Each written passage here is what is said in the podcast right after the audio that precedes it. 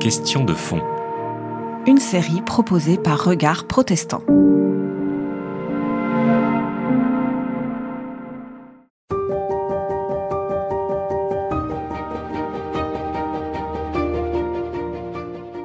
Tous les historiens sont à peu près d'accord pour dire que, aux alentours de 30 de notre ère, un homme qui s'appelait Jésus a été crucifié à Jérusalem. Le premier euh, récit de vie de Jésus que nous possédons est sans doute l'évangile dit de Marc. Et ce texte-là, malgré tous les débats qu'il peut y avoir autour, il y a un peu un consensus pour dire que ce texte-là émerge aux alentours de 70.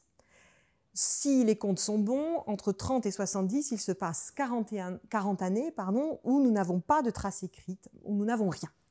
La, vraie, enfin, la bonne question à se poser d'abord, c'est qu'est-ce qui s'est passé entre euh, l'année 30 de la mort de Jésus et la mise par écrit euh, en 70 de sa vie alors, il y a plusieurs écoles, il y a plusieurs manières de répondre à ces questions. Bien évidemment, nous ne sommes pas les premiers à nous interroger, seulement on s'interroge toujours avec les outils de notre époque. Les premiers à s'interroger, ben, c'est évidemment les partisans euh, de Jésus, les, premiers chrétiens, les pères de l'Église, euh, donc toute la période de l'Antiquité chrétienne, donc à partir du 1er siècle jusqu'à peu près grosso modo 7e siècle. Ces gens-là vont dire très rapidement, eh ben, au fond, euh, ces textes-là nous ont été transmis par des témoins oculaires de Jésus qui ont raconté ce qui s'était passé et ils ont mis par écrit. C'est pour ça qu'ils vont nous dire que c'est un certain Marc, un certain Jean, un certain Luc, euh, un certain Matthieu qui ont écrit euh, ces textes-là. C'est au fond une manière de donner véracité à ces propos.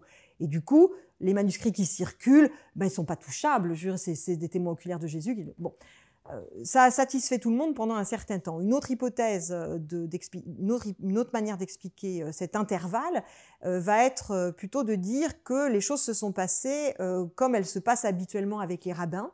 Euh, de l'époque, c'est-à-dire qu'au fond, euh, le collège euh, des disciples de Jésus, après sa mort, s'est rassemblé, s'est mis d'accord sur la tradition à transmettre, tout le monde était d'accord, et puis on a donné des versions écrites dont on avait besoin en fonction des communautés. Ce genre d'explication est pourquoi pas intéressante, en tout cas elle a le mérite de, de rendre compte de l'importance de la tradition orale, qu'il ne faut jamais sous-estimer et qu'il est toujours très compliqué de mesurer l'importance pour nous aujourd'hui. Effectivement, la tradition orale avait du poids. Il n'empêche que euh, ces explications euh, ne rendent pas compte de la diversité des points de vue entre ces quatre évangiles. C'est-à-dire que si tout le monde s'était mis d'accord, pourquoi une telle différence entre les textes? Euh, Pourquoi des, des, conceptions différentes du récit de vie de Jésus entre, par exemple, Jean et Matthieu?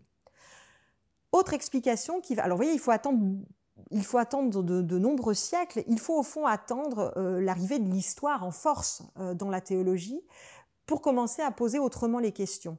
Et euh, ces questions vont être posées autrement au XXe siècle, dans les années 30, entre deux guerres, notamment sous l'influence de grands théologiens comme Bultmann ou comme Dibelius. Ces gens-là vont s'intéresser à ce qu'on appelle la critique des formes, les formes littéraires, c'est-à-dire qu'ils vont chercher à comprendre quelles sont les traditions pré-évangéliques quel texte, qu'est-ce qui apparaît derrière ces évangiles qui pourrait, euh, qui pourrait ressembler à des traditions écrites qui auraient été utilisées par ces auteurs euh, des évangiles.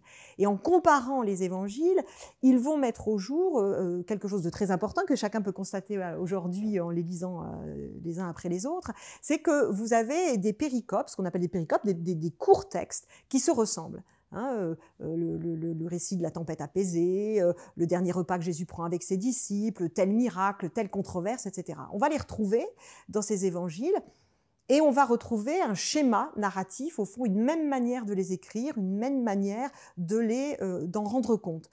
La même chose pour les paroles qu'on attribue à Jésus. On va retrouver dans la bouche de Jésus les mêmes paroles dans les dans, les trois évangiles, en tout cas Matthieu, Marc et Luc. Jean, c'est encore un peu autre chose.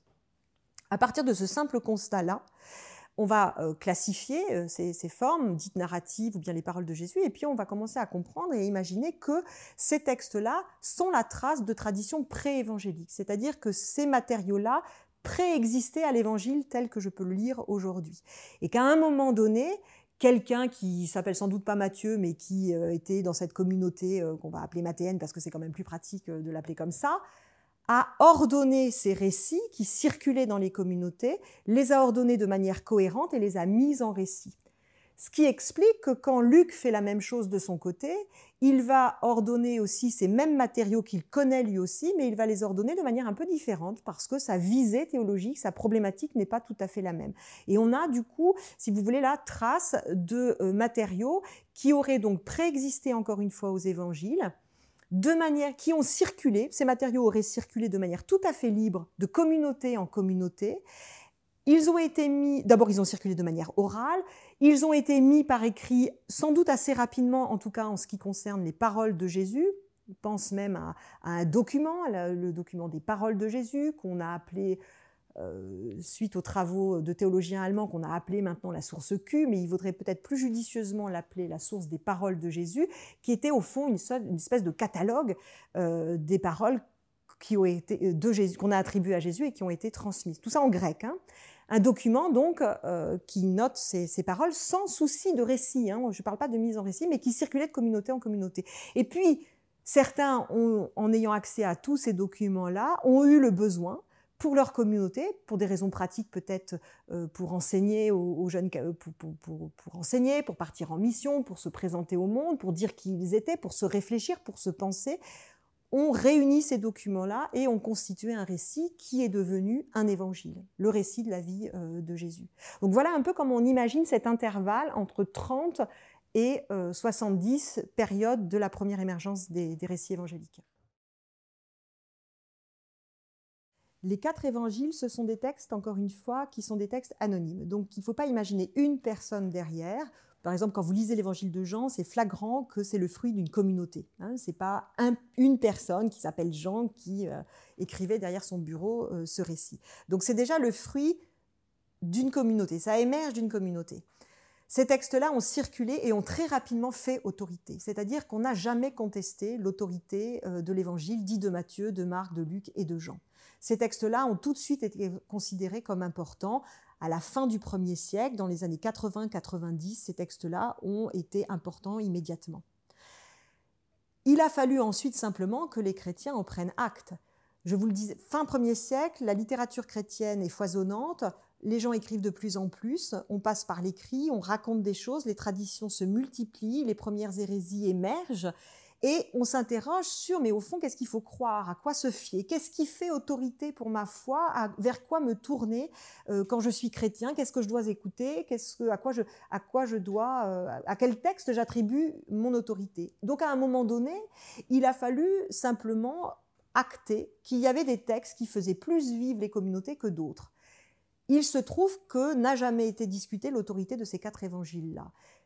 Par la suite, l'Église est intervenue, mais beaucoup plus tardivement. Je veux dire, la canonicité de ces textes-là, euh, c'est un processus long, complexe, mais surtout postérieur à leur écriture. C'est-à-dire qu'à un moment donné, mais nous sommes déjà au IVe siècle, l'Église, et de manière différente selon l'Église d'Orient, selon l'Église d'Occident, a dit officiellement, voilà, en dehors de ces 27 livres-là, il n'y a pas, euh, je, reconnais à ces 27 livres-là une autorité bien particulière et spécifique, et le canon est fermé. Nous sommes au IVe siècle, donc c'est extrêmement tardif.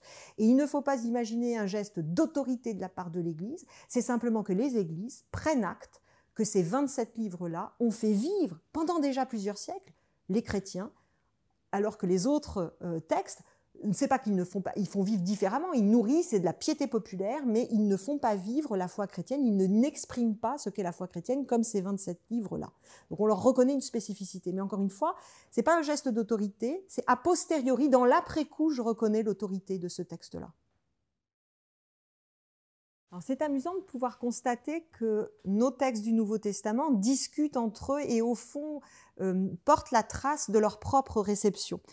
Dans la seconde épître de Pierre, donc le texte sans doute le plus tardif du Nouveau Testament, constitue généralement aux alentours de 120-130, nous avons ce petit extrait-là au chapitre 3, et je lirai simplement à partir du verset 15.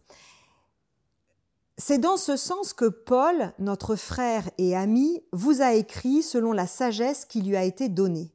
C'est aussi ce qu'il dit dans toutes les lettres où il traite de ces sujets, il s'y trouve des passages difficiles dont les gens ignares et sans formation tordent le sens, comme ils le font aussi des autres écritures pour leur perdition. Eh bien, mes amis, vous voilà prévenus Tenez-vous sur vos gardes, ne vous laissez pas entraîner par les impies qui s'égarent et ne vous laissez pas arracher à votre assurance. Alors ce simple petit extrait montre plusieurs choses tout à fait intéressantes. La première d'abord, c'est que on voit bien que les épîtres de Paul ont circulé très tôt dans les communautés et ont fait autorité, hein, puisqu'on s'y réfère pour euh, savoir exprimer sa foi. Donc ça fait autorité, ces textes-là, et que ces lettres circulent ensemble également. Hein. donc il faut imaginer assez rapidement que les quatre grandes épîtres de Paul, Galates, Romains 1 et 2 Corinthiens, circulaient ensemble dans les communautés. Et puis, chose tout à fait amusante, on s'aperçoit aussi que les premiers chrétiens avaient du mal à comprendre Paul. Alors moi, je trouve ça très libérateur pour nous aujourd'hui, parce que Paul, effectivement, est un auteur compliqué. C'est une pensée euh, fine, pertinente, euh, extrêmement euh, complexe aussi. eh ben, c'était la même chose pour les premiers chrétiens. Des gens les interprétaient d'une manière parfois contradictoire les unes avec les autres. Ça fait problème. L'auteur de la seconde épître de Pierre le dit, ne vous fiez pas à telle interprétation, fiez-vous plutôt au passage à la mienne. Donc on voit bien qu'il y a des débats d'interprétation. Ça signifie aussi que tout de suite, au fond, euh, les chrétiens sont rentrés. la seule unité euh, du christianisme, c'est sa pluralité. C'est vraiment la, singularité même du christianisme, c'est sa pluralité. D'emblée, euh, le lecteur du Nouveau Testament est appelé à interpréter les textes qu'il a, et ça c'est vrai immédiatement. Les premiers chrétiens ont dû interpréter, y compris les textes qu'ils avaient sous les yeux, et les premiers chrétiens ont dû interpréter les épîtres de Paul.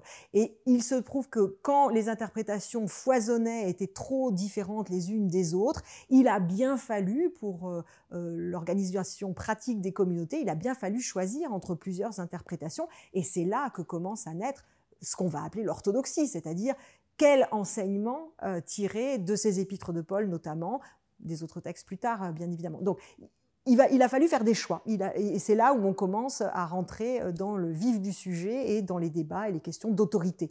Ça, c'est plus au fond les historiens euh, des premiers temps euh, du christianisme qui, nous, apprennent cela. Mais on a trace de ça dans nos textes. Ça, c'est passionnant. Les 27 livres du Nouveau Testament, leurs auteurs n'ont jamais eu prétention d'écrire des livres dits inspirés ou euh, d'écrire des livres saints, d'écriture sainte. Ils n'ont jamais eu cette prétention-là. Pour ces auteurs, les seuls écrits inspirés qui existaient étaient ce qu'on appelle aujourd'hui la Bible euh, juive, c'est-à-dire la Bible hébraïque. Voilà ce qu'étaient pour eux les Écritures. Quand, quand Paul parle des Écritures, il ne pense qu'à ça. Il ne pense évidemment pas au corpus néo-testamentaire. Donc ces textes-là émergent, et puis il faut bien le reconnaître, ces textes, euh, notamment les quatre évangiles, les treize épîtres de Paul, le livre des actes, la première de Pierre et la première de Jean, sont des textes qui ont tout de suite fait l'unanimité. Quand je dis faire l'unanimité, ça ne veut pas simplement dire que, au fond, elles énonçaient le catéchisme officiel de l'Église. Il n'y en avait pas. Donc c'est pas ça. C'est qu'on reconnaissait en ces textes une capacité à euh, faire advenir la parole de Dieu euh, auprès des hommes et des femmes, des, contemporains. Ça veut dire que ces textes-là étaient des textes qui pouvaient susciter la rencontre avec l'événement Christ, qui pouvaient être nourrissants pour la foi des premiers chrétiens. Les quatre évangiles, encore une fois, et les épîtres de Paul ont été des textes fondateurs parce que ce sont tout simplement des textes qui permettent la rencontre avec le Christ. Et manifestement, en tout cas, euh, l'histoire s'est faite ainsi, les textes des partisans de Jésus qui ont émergé à côté, et il y en a eu, hein, il y a eu beaucoup d'écritures, les autres textes euh, n'ont pas suscité euh, ce, même phénomène, non, pas, on ne leur a pas reconnu cette même dimension existentielle. Ça veut dire que les textes circulent et puis, grosso modo, autour du deuxième siècle, tout le monde est d'accord pour reconnaître dans les quatre évangiles les épîtres de Paul, euh, la première de Pierre et la première de Jean, une autorité particulière parce qu'un rapport existentiel euh, profond fort. Et puis, euh, il y a d'autres textes qu'on utilise pour le catéchisme, pour la piété, qui sont même des best-sellers, on peut le dire, hein, pour les chrétiens. Il faut penser à toute l'importance, par exemple, qu'avait euh, ce qu'on appelle le, Pasteur d'Hermas. Euh, c'est un livre qui a été énormément lu, qui circulait énormément, et qui a même failli rentrer dans le canon, parce qu'il était très utilisé et connu. Il faut penser aussi à la Didaché, hein, la somme d'enseignement adressée aux, aux apôtres, qui, qui, a aussi eu une autorité tout à fait reconnue. Le fait est que, et c'est pas sur un ordre ecclésiastique, il ne faut pas imaginer ça. Le fait est que ces textes-là ont été, dans la discussion sur la canonicité des textes, tranquillement mis de côté, encore une fois tranquillement mis de côté, parce que euh, on ne leur reconnaissait pas cette aptitude, cette capacité à susciter euh, l'événement de la rencontre euh, avec le Christ. Donc au deuxième siècle, on est d'accord sur les principaux textes qui, sont dans notre canon à l'heure actuelle. Et puis ensuite, il a fallu ajuster et discuter. On a notamment beaucoup discuté l'entrée du livre de l'Apocalypse dans le canon, qui a fini par y rentrer, sans doute que en lui attribuant le même nom qu'au quatrième évangile, en lui attribuant le nom d'un apôtre, en lui reconnaissant cette même paternité que le quatrième évangile, ça a aidé, ça a donné un petit coup de pouce sérieux pour le faire rentrer dans le canon. Euh, on, a discuté également l'épître aux Hébreux. Mais vous voyez, c'est des discussions qui sont à la marge au fond. Hein. les principaux textes de notre corpus sont des textes dont on a tout de suite reconnu l'importance.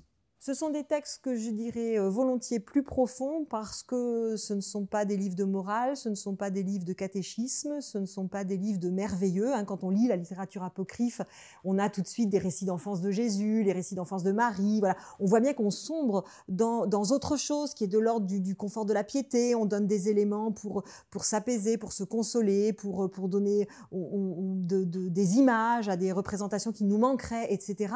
Mais au fond, c'est pas des livres qui font vivre c'est-à-dire c'est c'est pas des livres euh, comme les textes du Nouveau Testament qui ont ça de particulier que ça fait ben, aujourd'hui 2000 ans qu'on les lit et 2000 ans qui euh, à leur lecture on peut euh, rencontrer le Christ.